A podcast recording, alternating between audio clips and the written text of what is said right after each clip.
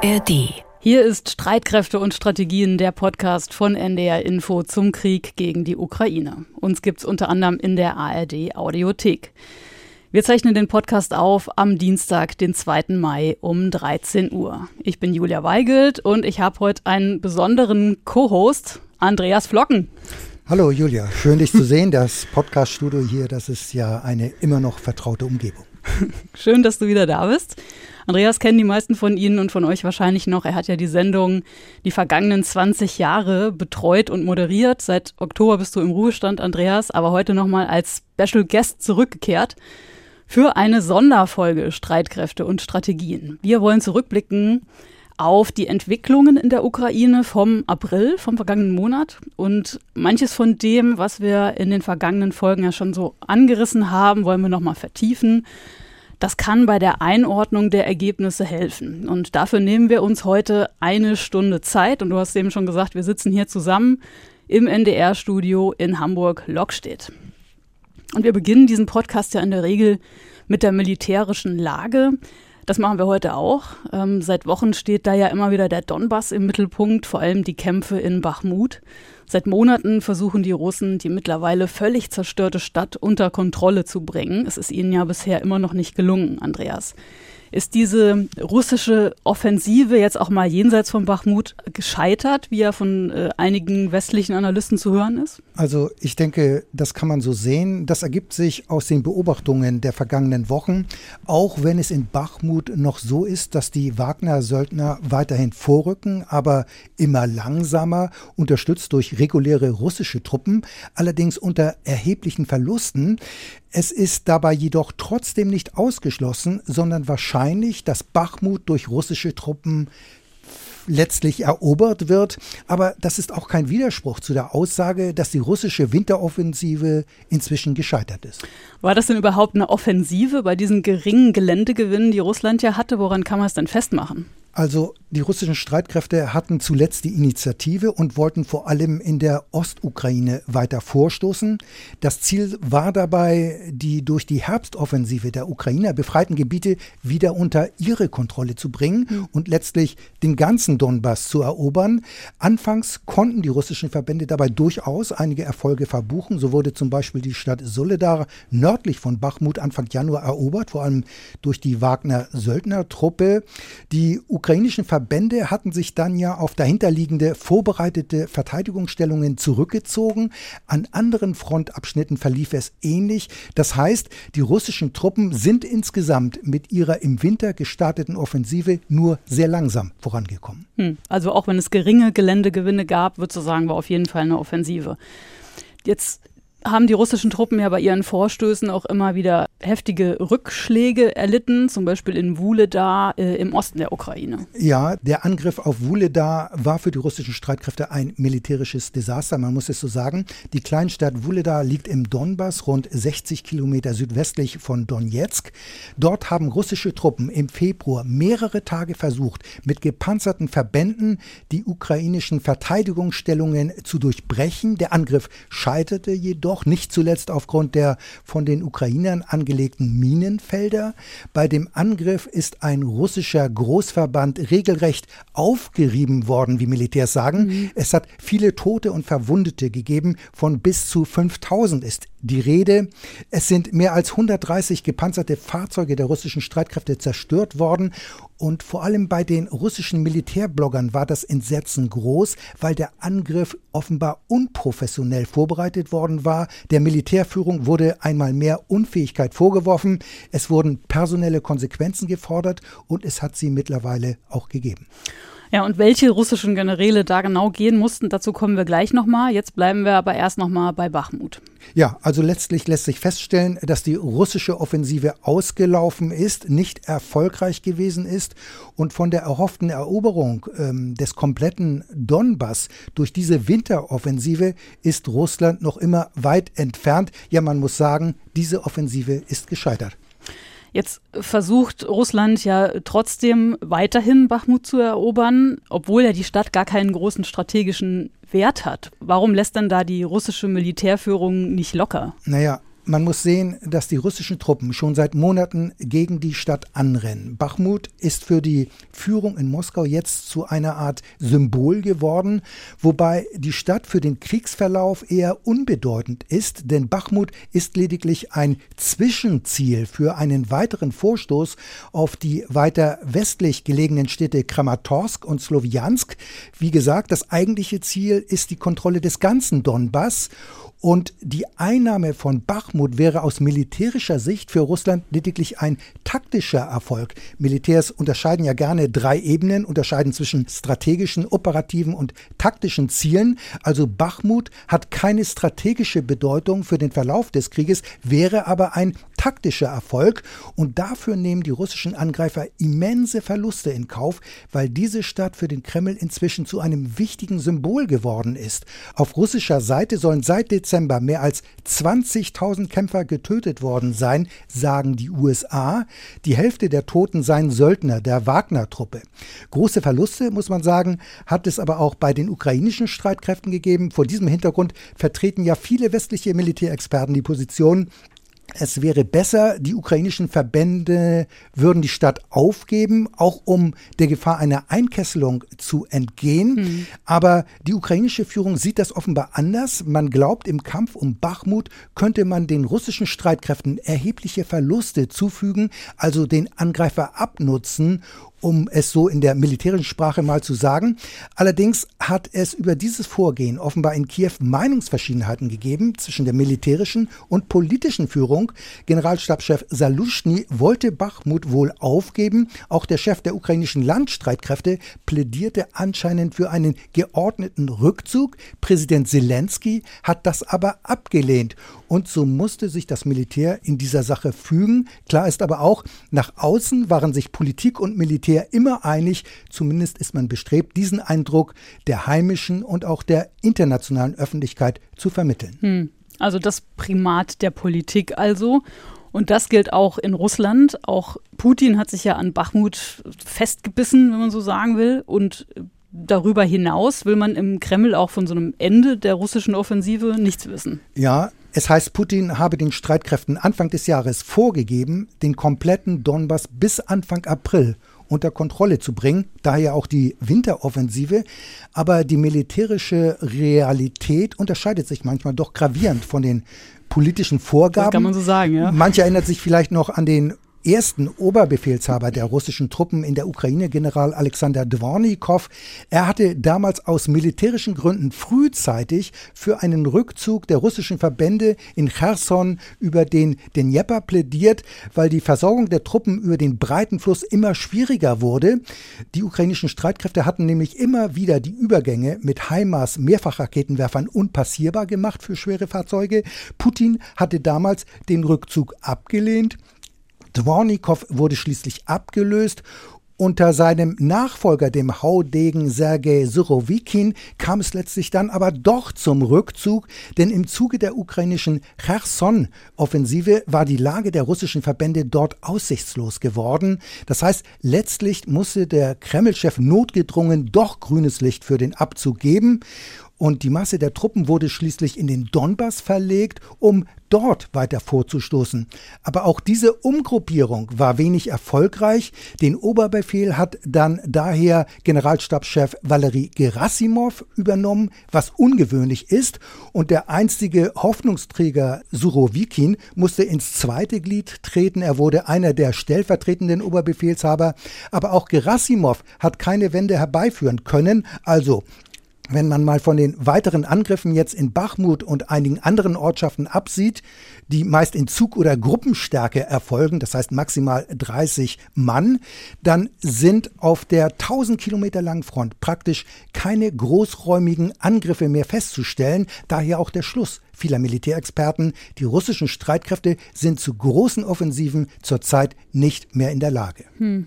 In diesem Zusammenhang heißt es ja manchmal auch, die russischen Streitkräfte hätten ihren Kulminationspunkt erreicht. Was ist denn damit konkret gemeint? Ja, dieser Begriff Kulminationspunkt geht zurück auf den preußischen Militärtheoretiker Karl von Clausewitz. Gemeint ist damit, dass eine Seite den Angriff nicht mehr weiterführen kann, weil sie erschöpft ist, weil sie keine kampffähigen Kräfte und Reserven mehr hat. Das heißt, die anfängliche Überlegenheit ist dahin, der Angriff bleibt einfach liegen. Und konkret auf Bachmut bezogen heißt das, selbst wenn die russischen Truppen die zerstörte Stadt doch noch erobern und komplett kontrollieren würden, dann würden sie nicht mehr in der Lage sein, weiter nach Westen vorzustoßen auf Kramatorsk und Sloviansk. Denn Bachmut, wie bereits gesagt, ist lediglich ein Zwischenziel. Dabei würde Russland nur bei Einnahme der Großstädte Kramatorsk und Sloviansk seinem Ziel näher rücken, den kompletten Donbass unter eigene Kontrolle zu bringen. Hm.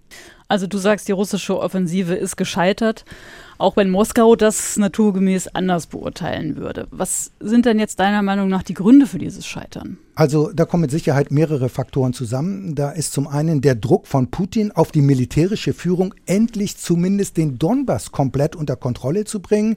Zum Zweiten wollten die russischen Streitkräfte schneller sein als die Ukraine und ihnen mit einer eigenen Offensive zuvorkommen, daher auch die Winteroffensive. Mhm. Dafür war Russland allerdings weiterhin schlecht vorbereitet, obwohl man ja die 300.000 Soldaten zusätzlich mobilisiert hat. Aber die Ausbildung und die Vorbereitungen, die waren einfach unzureichend. 300.000 zusätzlich, also das äh, will ich nochmal unterstreichen, ist schon richtig viel. Zum Vergleich, die ganze Bundeswehr hat ja nur rund 180.000 Männer und Frauen. Ja, das ist viel, aber wie gesagt, sie müssen auch gut ausgebildet mhm. und gut vorbereitet sein, was nicht der Fall war. Äh, hinzu kommt, dass die Moral der russischen Truppen schlecht ist. Es ist ja immer wieder zu hören, dass die Mobilisierten unzufrieden sind, unter anderem, weil sie sich regelrecht verheizt fühlen, weil sie ja zum Teil schlecht ausgebildet und mhm. ausgestattet sind. Und ein weiterer Grund für das Scheitern der Offensive sind die permanenten Reibereien zwischen den regulären Streitkräften und anderen Kampfverbänden. Äh, das gilt insbesondere für die Wagner-Truppe. Die Wagner-Kämpfer tragen ja insbesondere in Bachmut die Hauptlast der Kämpfe. Und Wagner-Chef Prigoschin beklagt sich ja immer wieder über fehlende Munition und auch über die Unfähigkeit des Verteidigungsministeriums, sprich von Verteidigungsminister Shoigu. Was zudem oft vergessen wird, ist, dass die selbsternannten Republiken Luhansk und Donetsk ja praktisch weiterhin über eigene Streitkräfte verfügen, obwohl diese beiden Republiken mittlerweile offiziell zu Russland gehören. Das heißt, da läuft vieles auf russischer Seite unkoordiniert, mhm. aber ich will jetzt gar nicht auf äh, die Tschetschenen um Kadyrov äh, und weitere russische Sicherheitsfirmen eingehen, die ja inzwischen ebenfalls unterwegs sind. Aber ganz entscheidend ist natürlich auch der heftige Widerstand der ukrainischen Soldaten und natürlich ihre höhere Moral. Schließlich verteidigen sie ihr eigenes Land gegen gegen einen Angreifer. Das alles hat dazu geführt, dass die russische Offensive nicht so erfolgreich war, wie man im Kreml erhofft und erwartet hatte. Hm. Also einerseits diese vielen verschiedenen Parteien auf russischer Seite, die nicht so richtig miteinander kommunizieren, dann diese äh, hohe Kampfmoral der Ukrainer und ein anderer Aspekt ist ja sicherlich auch, dass die russische Seite bei der Munition auch nicht mehr so wie am Anfang aus dem Vollen schöpfen kann. Ja, das ist ein weiterer wichtiger Punkt. Auch die russische Seite hat zum Beispiel ein Problem mit dem Nachschub an Artilleriegranaten. Im vergangenen Jahr hat es noch geheißen, die russischen Truppen würden täglich bis zu 60.000 Artilleriegranaten verschießen. Es sind inzwischen erheblich weniger Artilleriegranaten geworden. Wenn man mal von Bachmut und dem ein oder anderen Hotspot wie Avdivka absieht, werden an einigen Frontabschnitten mittlerweile 50 bis 60 russische Artillerieangriffe Angriffe gemeldet in der Woche. Und die Berichte, dass sich die russische Regierung unter anderem in Nordkorea um Nachschub bemüht, die sind nicht ganz aus der Luft gegriffen. Die ukrainischen Streitkräfte haben allerdings die gleichen Probleme mit Munition für Artilleriegeschütze. Sie sind im Augenblick sogar noch viel stärker davon betroffen. Daher auch immer der Appell aus Kiew, Munition, Munition, Munition. Also könnte man jetzt sagen, äh, wenn einfach weniger Munition da ist, dann sind die Kämpfe auch nicht mehr so heftig wie vor einigen Monaten? Ich denke, das kann man durchaus so sagen, wenn man vielleicht von den gegenwärtigen Hotspots Bachmut und Avdivka mhm. mal absieht. Aber auch dort ist die Heftigkeit der russischen Angriffe etwas, etwas zurückgegangen mit der Folge, dass die immensen Opferzahlen jetzt etwas geringer geworden sind. Denn glaubt man amerikanischen Angaben, dann sind die russischen Verluste um rund 30 Prozent zurückgegangen, Während ihrer Offensive habe die russische Seite im Januar bis März täglich im Durchschnitt mehr als 700 Soldaten verloren, also oh Mann, jeden Tag. 700 Soldaten jeden Tag. Aber das soll sich inzwischen etwas geändert haben. Die tägliche Verlustrate wird für Mitte April mit etwa 500 angegeben. Mhm. Wie gesagt, täglich. Mhm. Aber selbst das ist natürlich weiterhin ein immenser Blutzoll. Und über eigene Verluste sagt Kiew, die Regierung in Kiew, allerdings nichts, aber sie dürfte die Verlustrate ebenfalls hoch sein, vermutlich auch im dreistelligen Bereich. Und wie immer gilt so, die Zahlen von Kriegsparteien sind immer mit Vorsicht zu betrachten. Ja, das sollte man sein, vorsichtig, auf jeden Fall. Und wenn man jetzt mal die ganze Frontlinie betrachtet, auch dort sind die russischen Streitkräfte mittlerweile dazu übergegangen, ihre gewonnenen Gebiete zu halten. Das heißt, die Masse der Verbände haben Defensivpositionen eingenommen in Erwartung der ukrainischen Gegenoffensive. Erstaunlicherweise heißt es, dass selbst der Wagner-Chef Prigoschin dafür plädiert, sich nun so aufzustellen, dass man einem ukrainischen Gegenangriff standhalten kann. Und das US-Institut for the Study of War schrieb kürzlich in seinem täglichen Lagebericht, Prigoschin versuche wahrscheinlich Putin zu überzeugen, vor dem Hintergrund der erwarteten Offensive der Ukraine jetzt den Schwerpunkt auf Defensivoperationen zu setzen und die eigenen Kräfte entsprechend aufzustellen. Ja, und das wird ja offensichtlich inzwischen auch gemacht, vor allem im Süden. Definitiv, denn die russischen Militärs erwarten vor allem dort im Süden einen ukrainischen Gegenangriff im Raum Melitopol.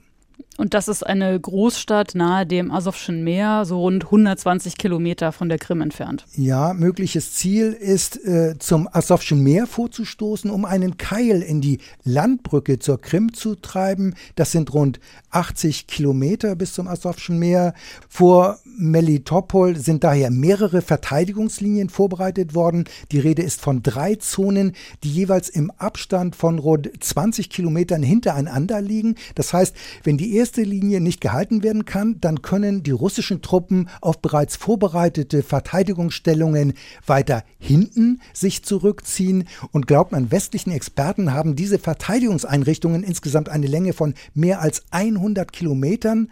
Also dazu gehören dann konkret auch Gräben und Kampfstände für Infanteristen. Außerdem sind diesen Stellungen dann noch sogenannte Drachenzähne vorgelagert. Okay, Drachenzähne, erklär mal, was damit gemeint ist. Ja, Drachenzähne, das sind in der Regel circa ein Meter hohe Betonblöcke in Pyramidenform, die dicht an dicht nebeneinander stehen und in der Regel miteinander verbunden sind durch Kabel oder Ketten. Sie sollen als Panzersperren wirken, genauso wie Panzergräben. Das Ziel ist, dass gepanzerte Kettenfahrzeuge an diesen Stellen nicht durchbrechen können. Zumindest sollen sie einen Angriff von Kampf- und Schützenpanzern aufhalten, denn grundsätzlich können solche Hindernisse durch Pioniere und anderes Spezialgerät des Angreifers geräumt werden, zum Beispiel durch Pionierpanzer, aber auch gegebenenfalls durch Bergepanzer. Allerdings kostet das Zeit und setzt natürlich voraus, dass der Angreifer entsprechendes Gerät bei der Offensive vorne mitführt, gegebenenfalls direkt hinter der Angriffsspitze. Und eine Räumung unter gegnerischem Feuer ist jedoch sehr schwierig. Und vermutlich würden angreifende ukrainische Verbände daher versuchen, solche Panzerhindernisse zu umgehen, insbesondere wenn bekannt ist, dass solche Hindernisse zusätzlich noch durch den Verteidiger gesichert werden, zum Beispiel durch Artillerie oder Panzerabwehrwaffen. Vor allem dann würden sie ein großes Hindernis für den Angreifer darstellen. Ob es diese Sicherungsmaßnahmen aber gibt, ob die vorhanden sind, oder geplant sind bei den russischen Verteidigungsstellungen im Raum Saporischia und Melitopol, das wissen wir allerdings nicht. Also Russland setzt mittlerweile grundsätzlich auf Defensive, trotz der Angriffe in Bachmut und einigen anderen Ortschaften. Was kann das denn jetzt für den Kriegsverlauf insgesamt bedeuten? Hat der Kreml sein Ziel aufgegeben, die ganze Ukraine zu unterwerfen? Also davon kann keine Rede sein. Der Kreml ist ja auch nicht verhandlungsbereit. Es geht vor allem darum, die eroberten Gebiete gegenwärtig zu halten und zu konsolidieren. Man will auf die erwartete ukrainische Offensive vorbereitet sein. Insgesamt setzt Russland auf einen sehr, sehr langen Abnutzungskrieg, der durchaus Jahre dauern könnte, denn der Kreml geht davon aus, dass er so einen Krieg viel länger durchhalten kann als die Ukraine, nicht zuletzt, weil Russland über mehr Ressourcen verfügt, auch mehr Soldaten.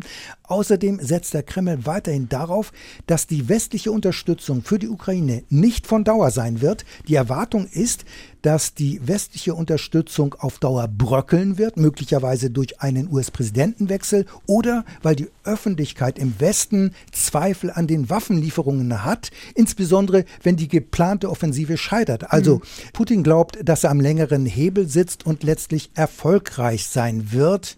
Man muss aber Folgendes sehen, ohne die militärische Unterstützung aus dem Westen wäre die Ukraine vermutlich schon längst unter russischer Kontrolle. Hm.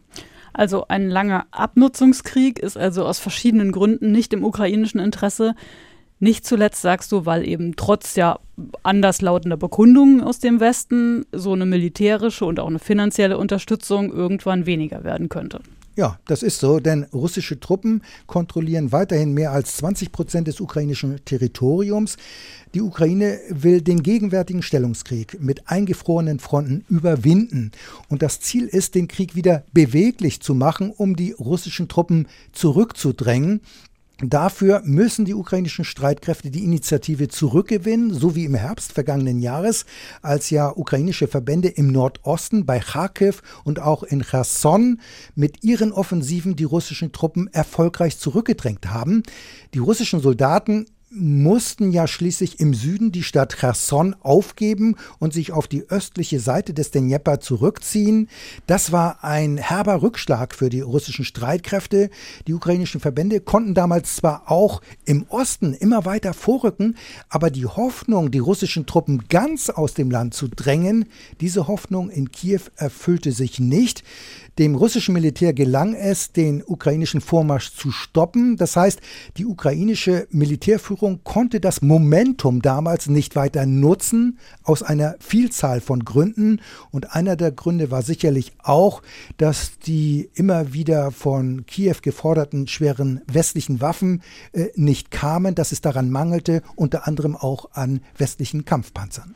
Ja, das hat sich ja inzwischen geändert. Mittlerweile werden ja auch westliche Kampf- und Schützenpanzer geliefert.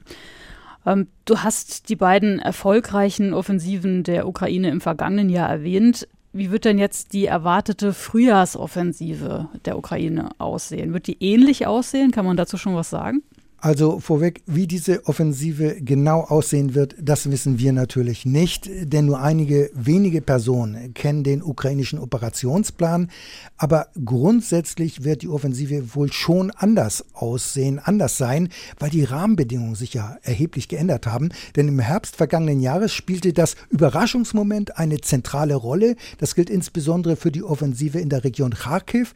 Damals rechneten die russischen Streitkräfte vor allem mit einem Angriff im Süden, im Raum Cherson.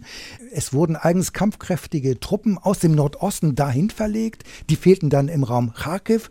Und die dort eingesetzten russischen Soldaten waren ziemlich unerfahren und schlecht ausgebildet und wurden zudem quasi von dem Vorstoß der ukrainischen Truppen total überrascht. Außerdem spielten auch die sozialen Medien eine wichtige Rolle. Mhm. Soziale Medien spielten eine Rolle inwiefern? Ja, an der ukrainischen Offensive im Nordosten waren damals vor allem leichte Verbände beteiligt, ausgestattet unter anderem mit bewaffneten Mannschaftstransportwagen vom Typ M113 und den US Humvees. Ich sage mal vereinfacht, ein nur leicht gepanzerter militärischer Geländewagen. Damit rückten die ukrainischen Truppen im Nordosten überall dort vor, wo es kaum oder nur gering Widerstand gab. Größere Ortschaften, wo mit starker Gegenwehr gerechnet wurde, wurden umgangen. Von den eingenommenen Dörfern Dörfern und Ortschaften wurden dann im Netz ganz bewusst Videos und Fotos mit ukrainischer Flagge gepostet. Das führte dann oft dazu, dass bei den umgangenen russischen Verbänden offenbar Panik ausbrach, weil die Ukrainer bereits in ihrem Rücken operierten. Die Folge war, dass viele russischen Truppen fluchtartig ihre Stellungen verließen, zum Teil ohne Waffen und Gerät. Das wird diesmal vermutlich nicht passieren, denn die russischen Streitkräfte rechnen mit einem ukrainischen Angriff, wenngleich sie nicht wissen, wo der genau erfolgen wird und auch in welcher Stärke. Die Frontlinie ist ja mehr als 1000 Kilometer lang. Mhm.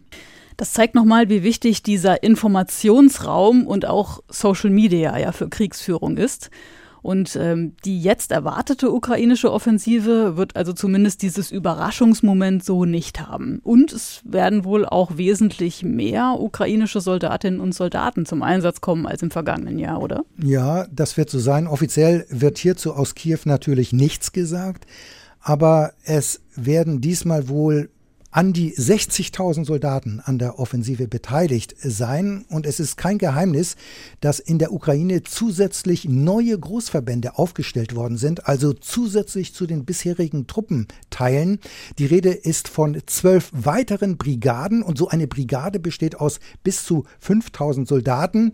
Und die westlichen Staaten, in erster Linie die NATO-Mitglieder, haben zugesagt, allein neun dieser zusätzlichen Brigaden auszubilden und auszurüsten. Die Rede Rede ist da ja oft von mechanisierten Brigaden. Was heißt das konkret? Naja, dass hier von der Struktur und Ausrüstung her der Schwerpunkt nicht auf Infanterie und Radfahrzeuge gelegt wird, sondern dass der Schwerpunkt anders ist. Mechanisierte Verbände sind vor allem mit schweren Waffensystemen ausgestattet. In der Regel sind das Kettenfahrzeuge, die auch in schwerem Gelände operieren können, also abseits von Straßen, also mit Kampf- und Schützenpanzern, Artilleriegeschützen bzw. Panzerhaubitzen, Bergepanzern und schwerem Pioniergerät. Eine Brigade besteht wiederum aus mehreren Bataillonen, zum Beispiel drei oder vier Panzerbataillone oder Bataillone, die mit Schützenpanzern ausgestattet ausgestattet sind. Und so ein Panzerbataillon hat in der Ukraine in der Regel 31 Kampfpanzer. Der ukrainische Generalstabschef Saluschny hat ja vor einiger Zeit mal vorgerechnet, er brauche 300 Kampfpanzer. Ähm, was wollte Saluschny denn außerdem noch und wie viele von diesen versprochenen Kampfpanzern aus dem Westen sind dann mittlerweile in der Ukraine angekommen? Ja, also Saluschny hatte Ende letzten Jahres Zahlen genannt, die aus seiner Sicht für eine Militäroperation notwendig sind, um die besetzten Gebiete zu befreien. Gemeint damit waren die westlichen Lieferungen. Neben den 300 Kampfpanzern sprach er auch von 600 bis 700 Schützenpanzern und 500 Artilleriehaubitzen, also Systeme wie die Panzerhaubitze 2000 aus Bundeswehrbeständen sind ja 14 dieser Waffensysteme an die Ukraine gegangen. Man muss aber sagen, dass das ist nur ein Anhalt, äh, denn zuvor war auch von der Notwendigkeit weiterer Systeme gesprochen worden. Das gilt insbesondere für die Mehrfachraketenwerfer HIMARS, die Ziele in rund 80 Kilometer Entfernung bekämpfen können. Äh, besondere Raketen für die HIMARS haben sogar eine Reichweite von 300 Kilometern, doch Washington hat es bisher immer abgelehnt, diese noch weiterreichenden Flugkörper zu liefern, sehr zum Verdruss von Kiew. Hm. Also der größte Teil der zugesagten Waffenlieferungen soll inzwischen in der Ukraine sein. Das sagt jedenfalls der NATO-Oberbefehlshaber Cavalry. So ist es. Christopher Cavoli war nämlich in der vergangenen Woche zu einer Anhörung im US-Kongress geladen. Man sollte vielleicht noch ergänzen, der NATO-Oberbefehlshaber ist immer ein US-General und in dieser Funktion ist er zugleich der Oberbefehlshaber der US-Streitkräfte in Europa. Und die USA haben die Federführung bei der Ausrüstung der ukrainischen Streitkräfte, nicht die NATO. Es ist daher auch kein Zufall, dass die Ukraine Kontaktgruppe, in der die Waffenlieferungen Regierungen der westlichen Länder koordiniert werden, von den USA geführt wird. Also der Vorsitzende ist Pentagon-Chef Austin und die Treffen finden jeden Monat statt, oft auf dem US-Stützpunkt im rheinland-pfälzischen Rammstein. Ja, Cavoli hat gesagt, mehr als 98 Prozent der zugesagten Gefechtsfahrzeuge sind inzwischen bereits in der Ukraine. Und zuvor hatte US-Verteidigungsminister Lloyd Austin nach der jüngsten Sitzung der erwähnten Ukraine-Kontaktgruppe mitgeteilt, es seien mehr als als 230 Kampfpanzer geliefert worden und mehr als 1500 gepanzerte Fahrzeuge. Damit würden die neu aufgestellten neun mechanisierten Brigaden ausgerüstet. Also da hat sich wohl in den vergangenen Wochen und Tagen sehr viel getan. Das gilt wohl auch für die mehr als 100 Bradley Schützenpanzer aus den USA. Offenbar ist vieles, was mittlerweile in der Ukraine angekommen ist, bei der Auslieferung nicht immer groß gegenüber der Öffentlichkeit kommuniziert worden. Mhm. Ich denke da beispielsweise an die zugesagten 50 CV90 Schützenpanzer aus Schweden. Die sind wesentlich moderner als die ebenfalls gelieferten 40 deutschen Marder. Dieser Schützenpanzer ist ja mittlerweile 50 Jahre alt und hat nur in Anführungszeichen eine 20 mm Maschinenkanone und bei der Bundeswehr steht der Marder zur Ausmusterung an. Er soll ja durch den Puma ersetzt werden. Hm. 98 Prozent der zugesagten Waffen sollen bereits in der Ukraine sein. Gilt es auch für die US-Kampfpanzer Abrams? Die sollten ja eigentlich erst Anfang nächsten Jahres geliefert werden. Ja, so war die Planung, aber dann hieß es, die 31 M1-Panzer würden doch noch in diesem Jahr geliefert. Und, und M1-Panzer, das sind die Abrams, ne? Das sind die Abrams. Mhm. Und im vergangenen Monat kündigte Pentagon-Chef Austin an, in den kommenden Wochen würden ukrainische Soldaten in Deutschland im bayerischen Grafenwöhr an den US-Kampfpanzern ausgebildet. Also die US-Kampfpanzer sind noch nicht in der Ukraine. Das gilt natürlich auch für viele andere Waffensysteme. So werden ja mittlerweile auch knapp 100 ausgemusterte Leopard 1 Panzer fit gemacht für den Ukraine-Einsatz. Also ausgemustert von der Bundeswehr. Ausgemustert von der Bundeswehr. Und dabei wird es vermutlich nicht bleiben. Äh, an den ersten Leopard 1 Panzern werden offenbar seit der vergangenen Woche bereits ukrainische Soldaten ausgebildet. Dieses Kettenfahrzeug hat eine 105 mm Kanone und ist nicht ganz so leistungsstark wie der Nachfolger Leopard 2. Panzer sind das eine, aber ohne ausreichend Munition sind ja selbst die modernsten Waffen wirkungslos und an Munition mangelt es der Ukraine ja. Ja, das stimmt. Äh, das ist ein riesiges Problem, denn der Munitionsverbrauch in der Ukraine ist gigantisch. Das gilt insbesondere für die Artilleriegranaten. So eine Granate wiegt ja um die 40 Kilogramm. Und in der Anfangsphase des Krieges haben beide Seiten täglich Granaten im fünfstelligen Bereich verschossen also insgesamt erheblich mehr als in Europa und den USA zurzeit produziert wird. Daher werden jetzt ja auch die Produktionskapazitäten hochgefahren, denn die Munition wird knapp auf beiden Seiten. Dazu hatten wir ja hier in Streitkräfte und Strategien schon mal einen Schwerpunkt. Mhm. Gegenwärtig wird die Munition ganz offensichtlich auch rationiert. Das heißt, man überlegt sich offenbar dreimal, bevor eine Artilleriegranate abgefeuert wird. Der Nachschub an Munition ist also eine ziemliche Herausforderung, denn gerade bei einer Offensive wird in der Regel sehr, sehr viel Munition gebraucht, denn dort gilt in der Regel der Grundsatz keine Bewegung ohne Feuer. Das heißt, bei einem Angriff soll der Verteidiger durch Feuer niedergehalten werden. Die EU hat ja vor einigen Wochen der Ukraine versprochen, innerhalb von zwölf Monaten eine Million Artilleriegranaten zu liefern. Zwei Milliarden Euro wurden dafür bereitgestellt. Mit der einen Milliarde sollen die Streitkräfte entschädigt werden, die aus ihren Beständen 155 mm Granaten abgeben. Und 155 mm Granaten, das sind die Artilleriegranaten. Das sind Artilleriegranaten, NATO-Kaliber, muss man mhm. dazu sagen. Für die andere Milliarde will die EU zentral Artilleriemunition einkaufen. Allerdings, hier ist noch nicht viel passiert, denn die EU ist sich nicht einig, ob die Granaten nur in Europa oder auch in den USA und anderen Ländern gekauft werden dürfen, wenn die europäischen Kapazitäten nicht ausreichen. Und offenbar ist man sich in dieser Frage bis jetzt nicht einig geworden, weil wirtschaftliche Interessen in der EU ebenfalls eine Rolle spielen und der Frust in Kiew ist über so ein EU-Gebaren natürlich riesengroß. Hm. Trotz dieser Probleme hört man aber auch aus Kiew, dass die Vorbereitungen für die Offensive so gut wie abgeschlossen seien. Waffensysteme und Munition sind das eine dafür notwendig, und das haben wir vorhin ja auch schon mal angesprochen, sind aber auch Informationen über die gegnerische Seite. Wie sieht es denn damit eigentlich aus? Ja, erstmal ein klares Lagebild ist natürlich ganz entscheidend für eine erfolgreiche Offensive. Die militärische Führung muss zum Beispiel wissen, wo starke oder schwache russische Verbände sind, welche Verteidigungsanlagen sind stark befestigt, wo gibt es Lücken, wo sind Schwachpunkte in den russischen Stellungen und, und, und. Also Man braucht viele Informationen. Die Militärs sagen Aufklärungsergebnisse. Die besten Waffensysteme nützen nichts, wenn man auf dem Gefechtsfeld blind ist. Das heißt, man keine Informationen hat. Diese Informationen versuchen die Ukrainer durch Aufklärungsdrohnen zu erhalten. Genutzt werden größere Drohnen, aber auch ganz kleine Typen. Eine wichtige Rolle spielen aber auch Aufklärungsergebnisse der USA.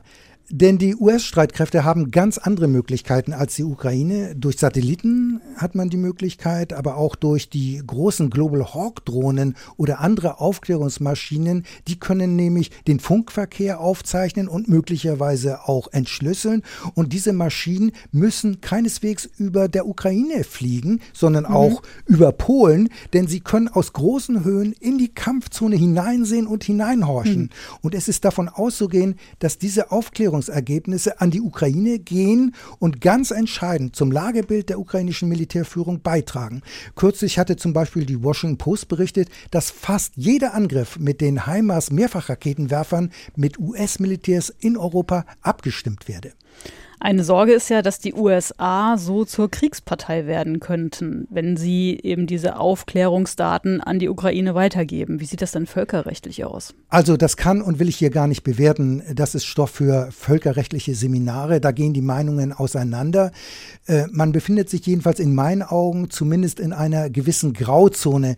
Denn offenbar übermitteln US-Militärs Koordinaten quasi in Echtzeit, beziehungsweise US-Militärs korrigieren Daten, wenn diese von den Ukrainern mitgeteilt werden vor einem HIMARS-Angriff, so jedenfalls der Bericht der Washington Post.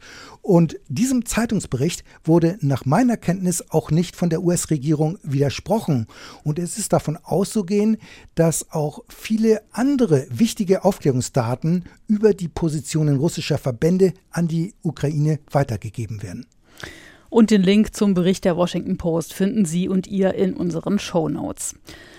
Andreas, lass uns nochmal bei den Vorbereitungen der ukrainischen Offensive bleiben. Eine Faustregel bei den Militärs ist ja, dass ein Angreifer dreimal stärker sein muss als der Verteidiger, um erfolgreich zu sein. Ähm, aber dabei ist Russland ja der Ukraine äh, bei der Truppenstärke grundsätzlich überlegen. Ja, das stimmt. Und es gibt diese eher allgemeine 3 zu 1 Faustregel für hm. einen Angriff. Sie kann aber relativiert werden durch andere Faktoren, wie zum Beispiel das Überraschungsmoment oder die Geschwindigkeit oder qualitative Überlegenheit bei den Waffensystemen. Wir kennen, wie gesagt, nicht den Operationsplan der ukrainischen Militärführung, aber möglicherweise wird die Offensive an erkannten Schwachpunkten der russischen Streitkräfte erfolgen. Außerdem hat die Frontlinie insgesamt eine Länge von 1000 Kilometern und die Ukraine bestimmt, wo und wann die Offensive Offensive erfolgt und wo der Schwerpunkt sein wird. Vielleicht wird der gar nicht im Süden liegen, obwohl das nahe liegt. Vielleicht wird es mehrere kleinere Offensiven geben, vielleicht auch Angriffe, die nur ablenken und die russischen Kräfte irritieren sollen. Da gab es ja kürzlich einige Angriffe bei Cherson östlich des Flusses Dnipro in einem russisch besetzten Gebiet. Der Ukraine scheint es ja inzwischen sogar gelungen zu sein, so einen Brückenkopf dort zu errichten also eine befestigte Stellung, über die Nachschub für weitere Angriffe geliefert werden kann. Ja, es wäre denkbar, dass auf diese Weise, also durch den Brückenkopf östlich des Dnipro bzw. des Dnieper, russische Verbände in der Region gebunden werden sollen. Aber wir wissen es natürlich noch nicht und nicht genau. Aber generell kann man an einigen Frontabschnitten auch temporär eine lokale Überlegenheit erreichen. Also zum Beispiel mit vier Brigaden einen Abschnitt angreifen, der von einem russischen Brigadeäquivalent gehalten wird. Also etwa was der Brigade auch entspricht. Hm, also was Soldaten und Material angeht, Ausrüstung. Genau. So, ne? Und auf diese Weise könnte man versuchen, an bestimmten Stellen einen Durchbruch zu erzielen. Aber generell muss man sagen, Angriff ist eine schwierige Gefechtsart. Sie ist viel schwieriger als die Verteidigung, denn bei der Gefechtsart Angriff ist die Koordination und Abstimmung das A und O. Stichwort ist immer wieder das sogenannte Gefecht der verbundenen Waffen, also das Zusammenwirken von Kampf- und Schützenpanzern sowie Artillerie, aber auch weiteren Truppengattungen. Und das Gefecht der verbundenen Waffen hat es bisher in der Ukraine bestenfalls nur in Ansätzen gegeben, obwohl der Krieg schon mehr als ein Jahr andauert. Wir können daher annehmen, dass die neu aufgestellten mechanisierten Brigaden jetzt jeden Tag für die Ausbildung nutzen, denn auch wenn die ukrainischen Soldaten die westlichen Waffensysteme inzwischen bedienen können, das heißt noch lange nicht, dass sie den Kampfpanzer Leopard oder Challenger auch beherrschen. Das gilt insbesondere für das Gefecht der verbundenen Waffen. Das dauert Jahre, bis man das perfekt kann. Also realistisch betrachtet ist damit zu rechnen, dass bei der ukrainischen Offensive wohl auch vieles schiefgehen wird. Zum Beispiel ist bei einer so komplexen Operation auch mit Friendly Fire Zwischenfällen zu rechnen. Also, dass eigene Kräfte unter Feuer genommen werden, weil zum Beispiel ein Zwischenziel von gepanzerten Kräften früher als erwartet erreicht und genommen wird, die eigene Artillerie davon aber noch keine Kenntnis hat und dieses Objekt weiterhin unter Feuer nimmt. Also, alles das kann passieren. Es wird Kommunikationsprobleme geben und die können fatale Folgen haben wobei die Offensive aber insgesamt durchaus erfolgreich sein kann, wenn es gelingt, die russischen Streitkräfte wie erhofft zurückzudrängen. Und wann genau diese Offensive beginnt, das ist aber weiter offen. Ja, das wissen wir nicht. Man wird aber auch nicht warten, bis jedes zugesagte Waffensystem eingetroffen ist. Manche sagen sogar, die Offensive habe möglicherweise schon jetzt begonnen, wobei wir uns vielleicht auch von der Vorstellung lösen müssen, dass neun Brigaden an einem Frontabschnitt zu einem bestimmten Zeitpunkt frontal angreifen. Die Offensive kann viel subtiler ablaufen, auch durch kleinere offensive Aufklärungsoperationen, um die Schwachpunkte in den russischen Verteidigungslinien herauszufinden. Außerdem werden Offensiven in der Regel durch Militärschläge vorbereitet, durch Attacken gegen Munitionsdepots und andere Logistikzentren tief im Hinterland. Äh, am Wochenende hat die Ukraine ja auch mit Drohnen Treibstofflager auf der Krim bei Sevastopol angegriffen. Bei der erfolgreichen Offensive in Cherson haben Heimas-Raketenwerfer wochenlang vorher russische Einrichtungen attackiert, auch die Übergänge über den Dnjepr. Und erst danach hat es parallel dazu auch offensive Operationen am Boden gegeben. Möglicherweise passiert in der Kampfzone bereits jetzt sehr viel. Es wird nur offiziell nicht bekannt gemacht. Jetzt haben wir sehr viel über militärische Aspekte gesprochen. Gleichzeitig sind mit der Offensive ja auch politische Erwartungen verbunden. Ja, die Ukraine will mit der Offensive natürlich besetzte Gebiete befreien. Sie will aber dadurch zugleich auch ihre Position für spätere Verhandlungen stärken. Man will vor dem Hintergrund militärischer Erfolge auf Augenhöhe mit dem Kreml sein und aus einer Position der Stärke verhandeln. Putin soll deutlich gemacht werden, dass er der Ukraine mit militärischen Instrumenten nicht seinen Willen aufzwingen kann. Und diese Vorstellung, die diese Position, also auf diese Weise auf militärische Instrumente zu setzen, die ist bei dem Kreml weiterhin vorhanden. Eine erfolgreiche Offensive könnte das ändern, so die Sichtweise in Kiew. Zum Beispiel, wenn die Landbrücke zur Krim durchbrochen wird durch einen Vorstoß ukrainischer Verbände zum Asowschen Meer. Damit könnte auch ein Vormarsch auf die Krim in Reichweite rücken. Aus westlicher Sicht könnte auf diese Weise Putin möglicherweise an den Verhandlungstisch gebracht werden und die Hoffnung ist, dass der Kreml dann Maximalpositionen aufgibt und es vielleicht doch zu einer politischen Lösung kommen könnte. Es kann aber ebenfalls sein, dass der Kreml sich auch danach weiterhin unnachgiebig zeigt und weiter auf einen Diktatfrieden beharrt.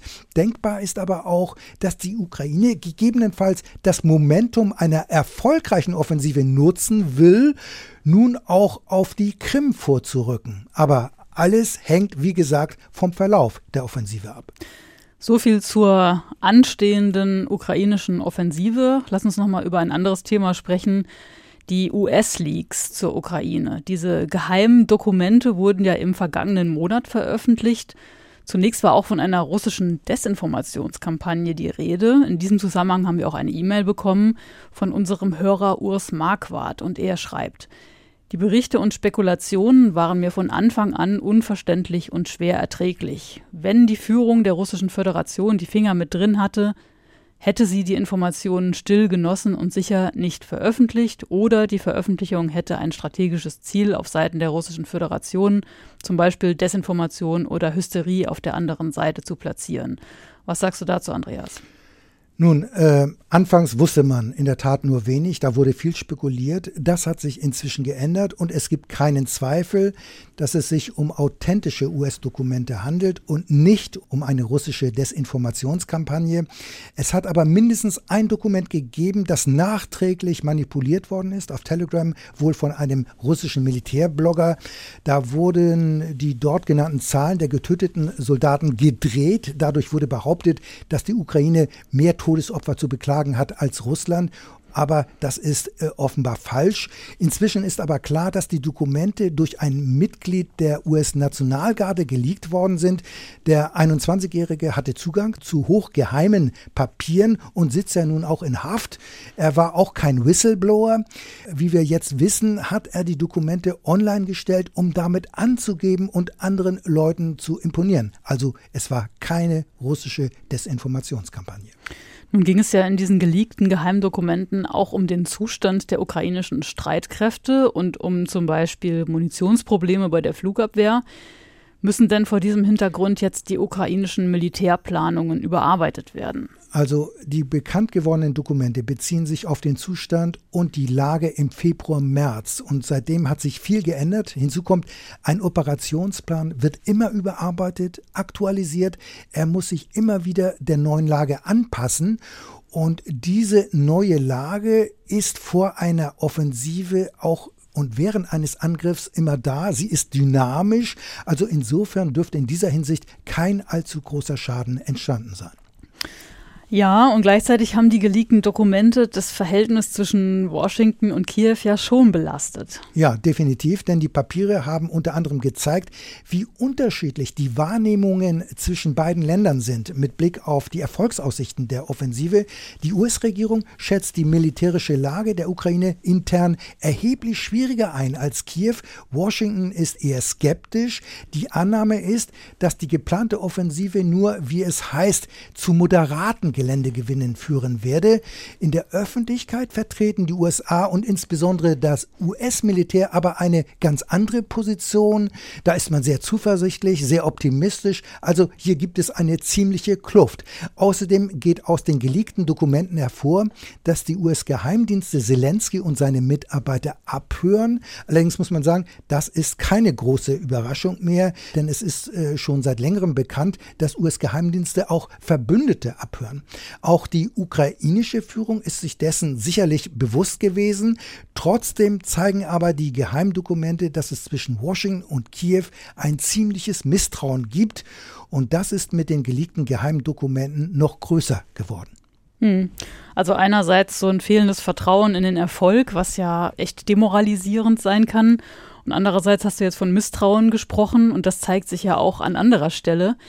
In der vergangenen Woche hat die Washington Post berichtet, ursprünglich habe die Ukraine im Februar, also zum Jahrestag des Angriffs, einen Militärschlag auf russisches Staatsgebiet geplant und die USA seien deswegen sehr besorgt gewesen.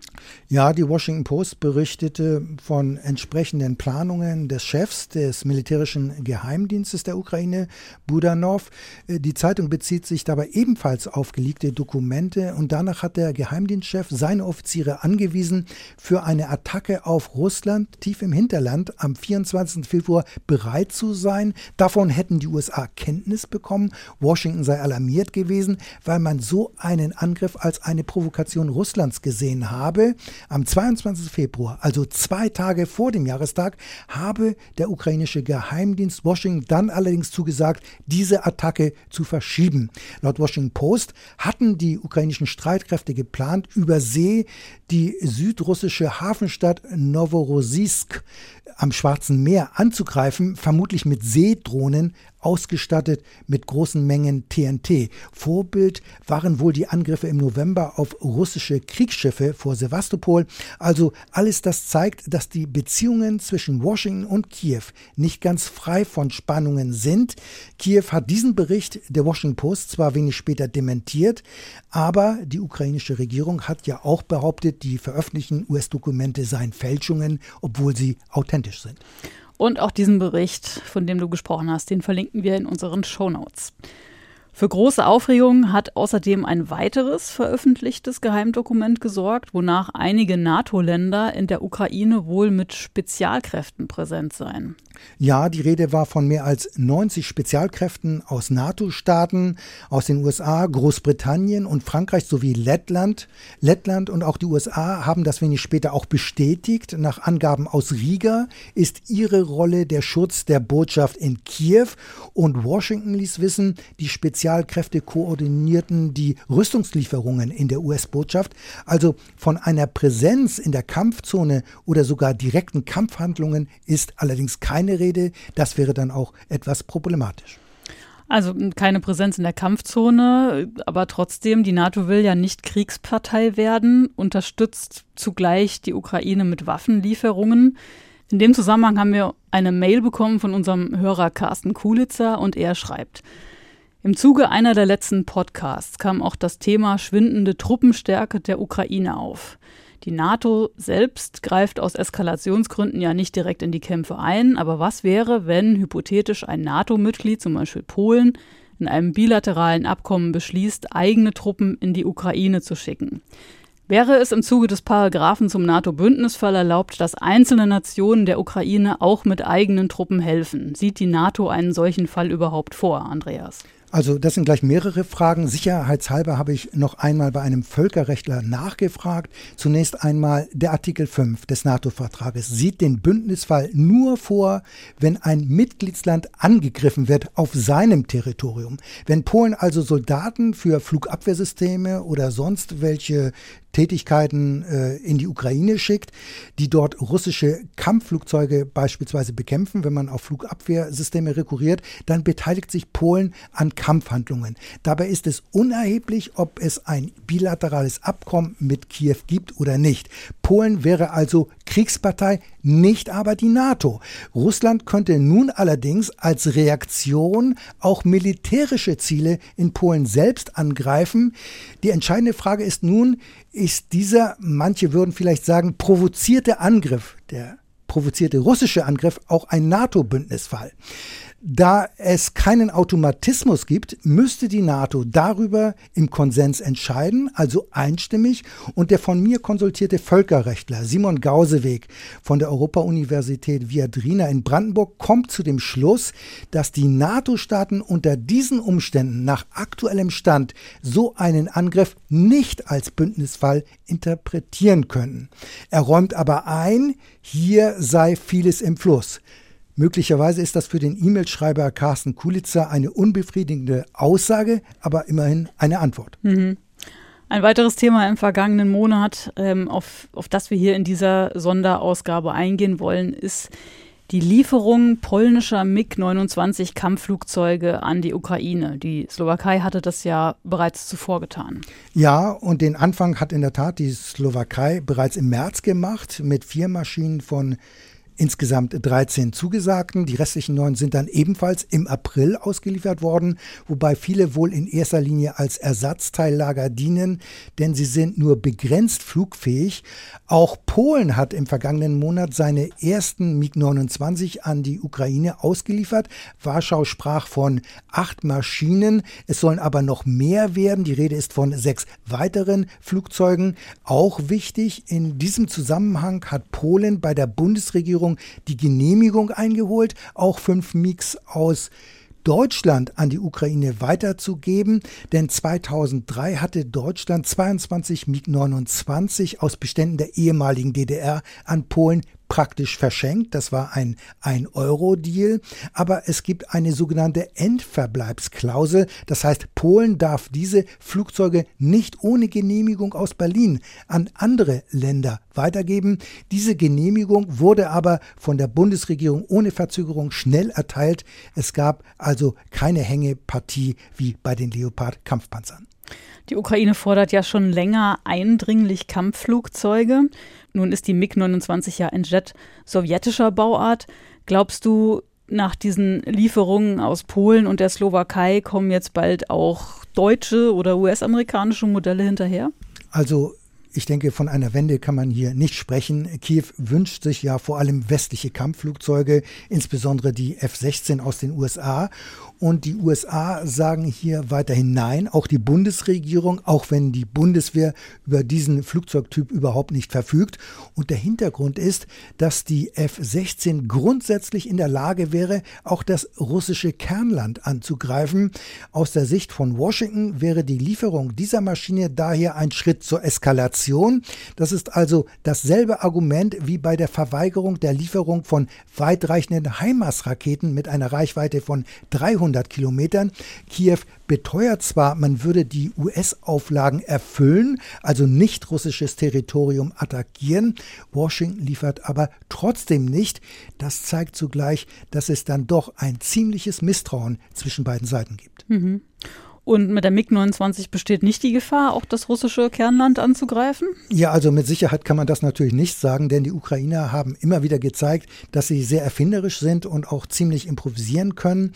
Aber die Maschine hat nur eine sehr begrenzte Reichweite.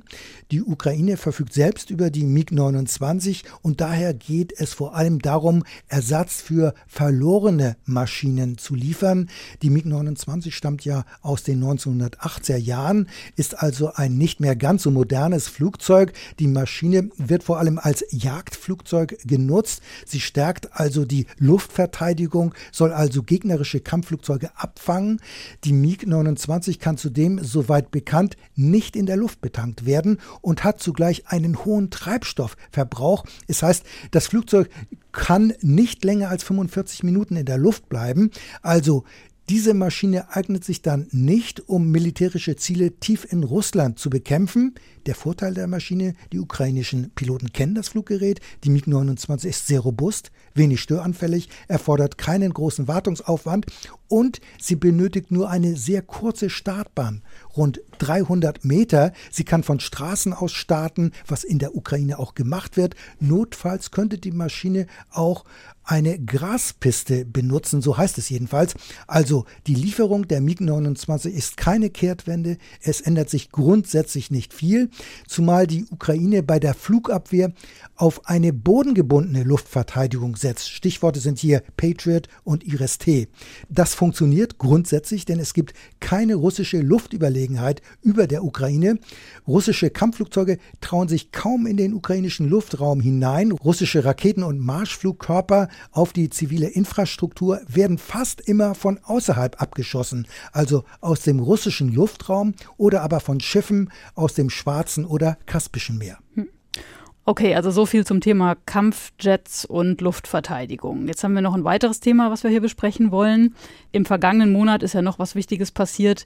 Finnland ist jetzt NATO-Mitglied. Ja, die NATO ist größer geworden, hat jetzt 31 Mitglieder. Für Finnland gilt nun auch die Beistandspflicht nach Artikel 5 des NATO-Vertrages. Putin hat ja immer gegen die NATO-Erweiterung gewettert.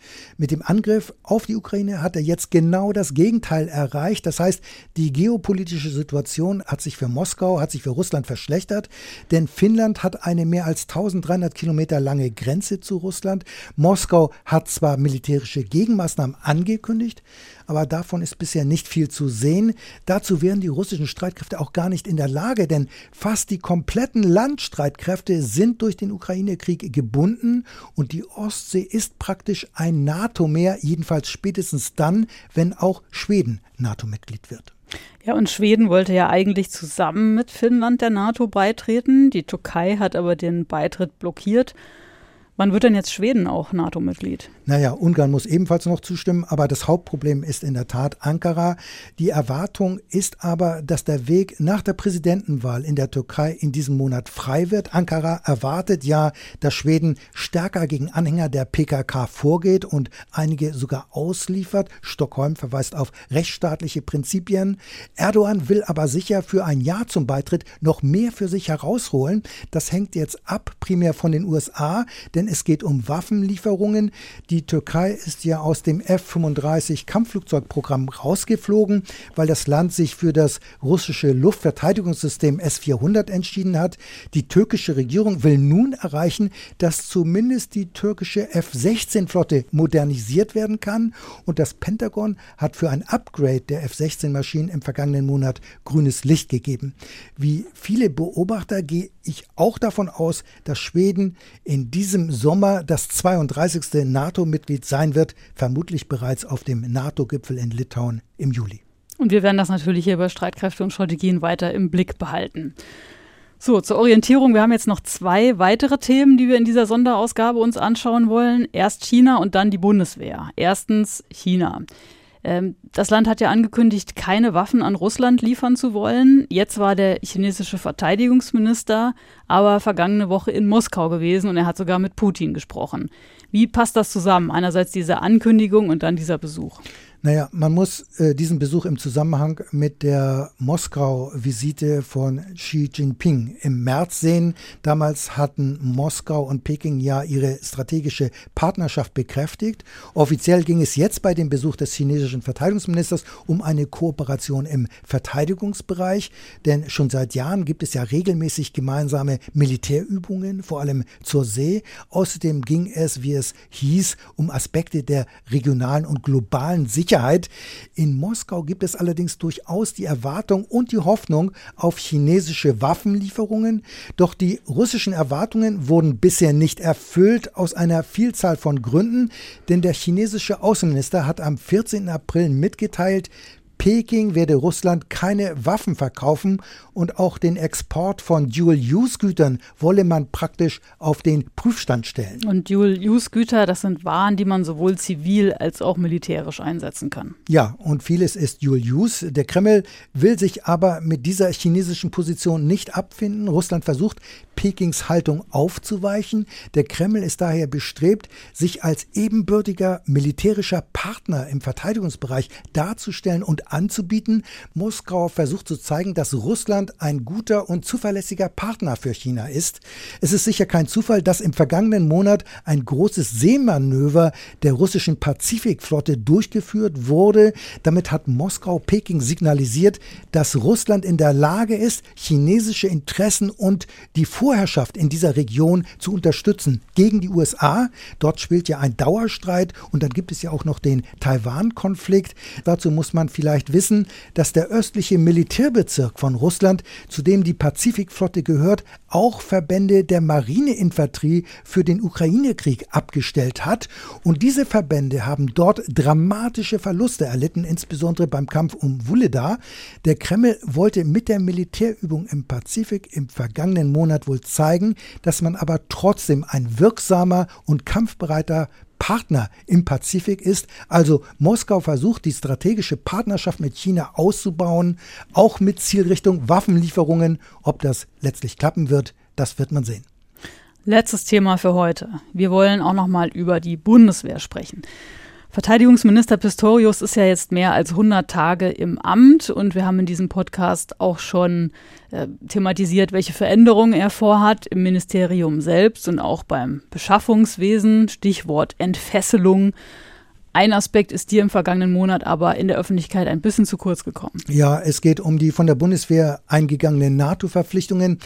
Der Zustand der Bundeswehr ist ja bekanntlich desolat. Er ist durch die Abgabe von Waffen und Gerät an die Ukraine noch weiter verschlimmert worden. Im Jahresbericht der Wehrbeauftragten ist das ja auch kürzlich quasi sogar amtlich festgestellt worden. Von einem erbärmlichen Zustand ist dort die Rede. Trotzdem versucht das Ministerium nach außen weiterhin die Situation positiv darzustellen, entfernt sich damit aber immer wieder von der Realität in der Truppe. So verweist das Ministerium regelmäßig darauf, man könne die NATO-Verpflichtung NATO-Verpflichtungen weiterhin einhalten. Das ist aber nur zum Teil richtig. So wurde im vergangenen Monat bekannt, dass der Heeresinspekteur in einer sogenannten Führungsmeldung auf ein gravierendes Problem aufmerksam gemacht hat, nämlich, dass anders als der NATO zugesagt, die Bundeswehr bis 2025 keine voll ausgestattete Heeresdivision stellen kann.